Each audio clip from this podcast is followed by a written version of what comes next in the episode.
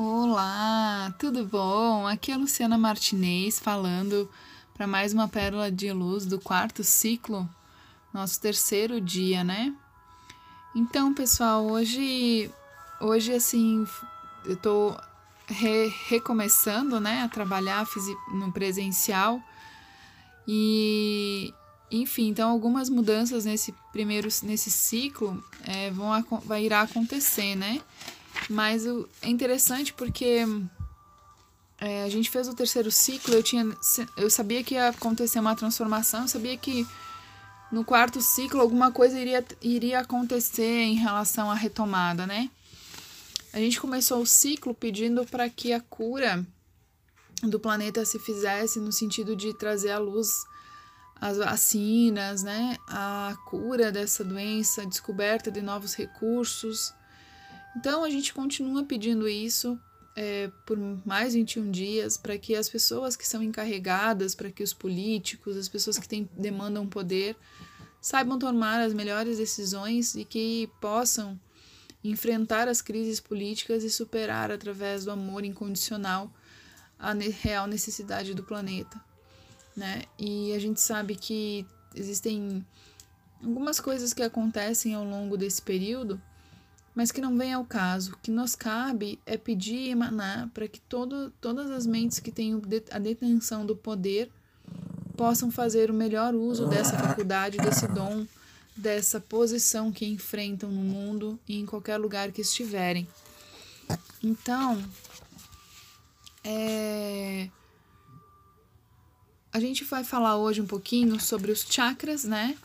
Os centros de energia, que quando a gente doa reiki, faz o reiki, a gente trabalha com esse potencial de limpeza através dos chakras, né? Da energização do corpo etérico através dos chakras. E quando os chakras estão desarmonizados, alguma coisa acontece com o organismo e atinge os certos órgãos. Para cada um dos sete principais chakras, nós temos órgãos que são que são ativados com esse potencial vibracional energético. Mas nós temos os microchakras, né? A gente tem mais de 72 mil pontos de vibração no corpo e no organismo.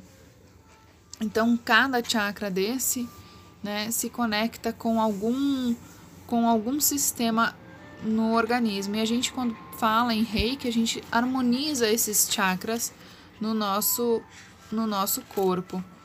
É, Para além disso, é importante lembrar que a gente tem o curso, a aula de yoga logo após a prática do reiki, porque a yoga ela é uma das ferramentas para tornar o nosso corpo são e a nossa mente sã. E aliando junto com a técnica de reiki, a yoga é capaz de fazer um, um exercício. É tem, a propriedade do yoga também reativa os chakras, né? E, e que existem ainda alguns exercícios que são mais específicos, né? Por, como por exemplo a yoga kundalini, que tem o potencial de ativar o kundalini e tudo mais. Então, para lembrar, né, que a nossa mente, ela tem a capacidade também de produzir a energia que o nosso corpo necessita, né? A maneira mais poderosa de abrir, ativar, energizar e equilibrar todos os chakras e manter os corpos e mentes numa condição saudável é amar-nos a nós próprios e aos outros de forma incondicional. Isso pode não parecer uma técnica muito científica, mas é. O amor é o maior curador. O amor é a mais vitalizante energia que sustenta a vida. Quando nos amamos e somos capazes de oferecer esse amor aos outros, nós mantemos o nosso sistema corpo-mente carregado e vitalizado com essa eletricidade. Amar a nós mesmos e aos outros incondicionalmente pode parecer uma, uma coisa difícil de conseguir, mas na realidade pode ser tão simples quanto acreditar que é possível. Uma vez que experienciamos que este amor incondicional é possível na realidade e acordarmos o desejo interior de, que de passarmos a estar nesse estado de ser, nós começamos a manifestar essa realidade nas nossas vidas imediatamente. Todo o nosso sistema corpo e mente está ligado a todos os níveis de consciência universal. Cada um de nós está interligado e é uma parte holográfica do todo. Ao abrirmos para uma expressão maior no amor, sabedoria e poder, Nós damos essa dádiva a toda a criação, cada pessoa, ao tornar-se total, humanitária, a um nível coletivo mais próxima, se encontra do todo. Devemos nos lembrar disso e termos consciência da nossa responsabilidade individual, para nós mesmos e para toda a humanidade que desperta. O amor é parte de toda a cura.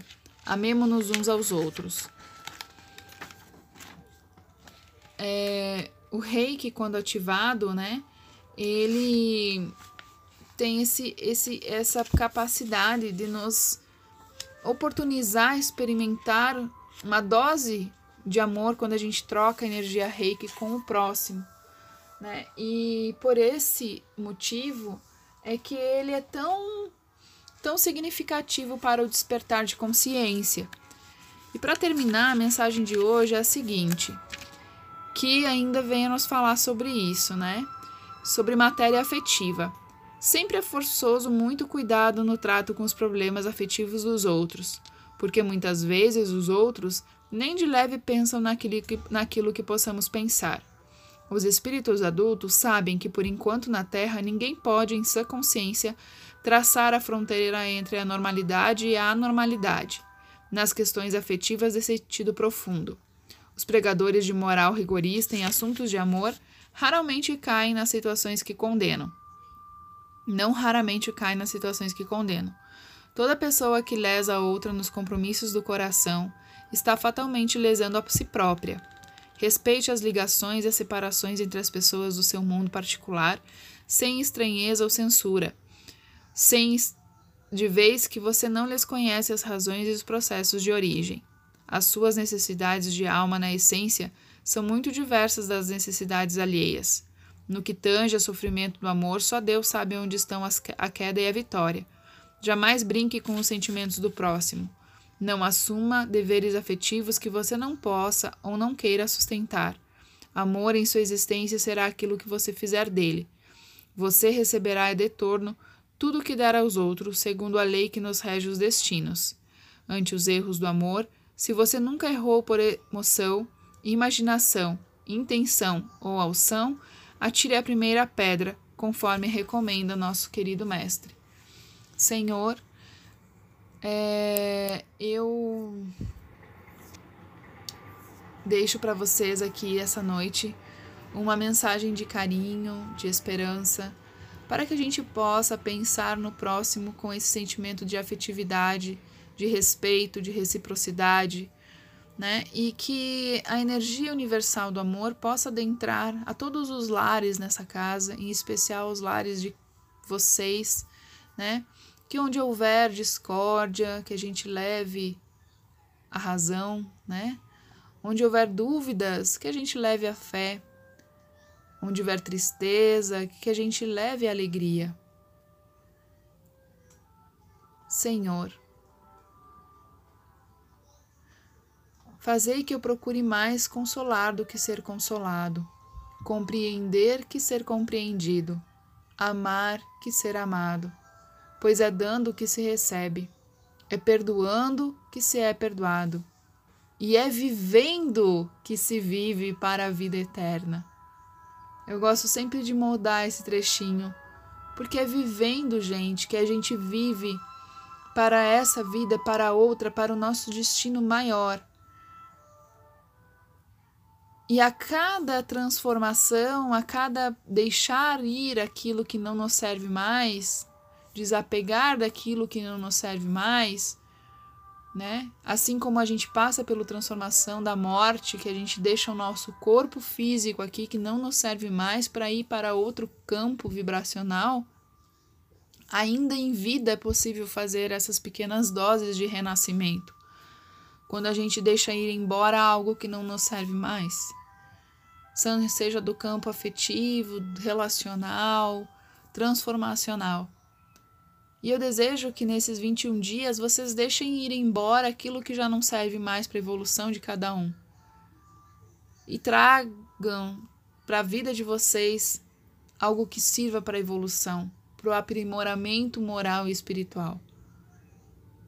E que sejamos todos gratos sempre pelo ar que respiramos, pelo alimento sobre a mesa, pela roupa que nos cobre, pela casa que habitamos, pelos amigos e familiares, pelo trabalho, até pelo desemprego, porque às vezes o desemprego nos faz perceber que precisamos mudar, precisamos agir, precisamos olhar para novas direções, precisamos ter fé.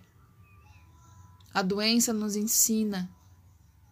Querido Mestre nos diz que até o último segundo da morte, eh, que antecede a morte, é salutar para o espírito. Então, pessoal, que nós tenhamos esperança a cada minuto do nosso dia, a cada acordar, a cada deitar, a cada levantar, e que possamos levar essa paz ao coração de todos aqueles que buscam a paz e a transformação. Assim será para todo sempre. Minha gratidão. Namastê. Arro.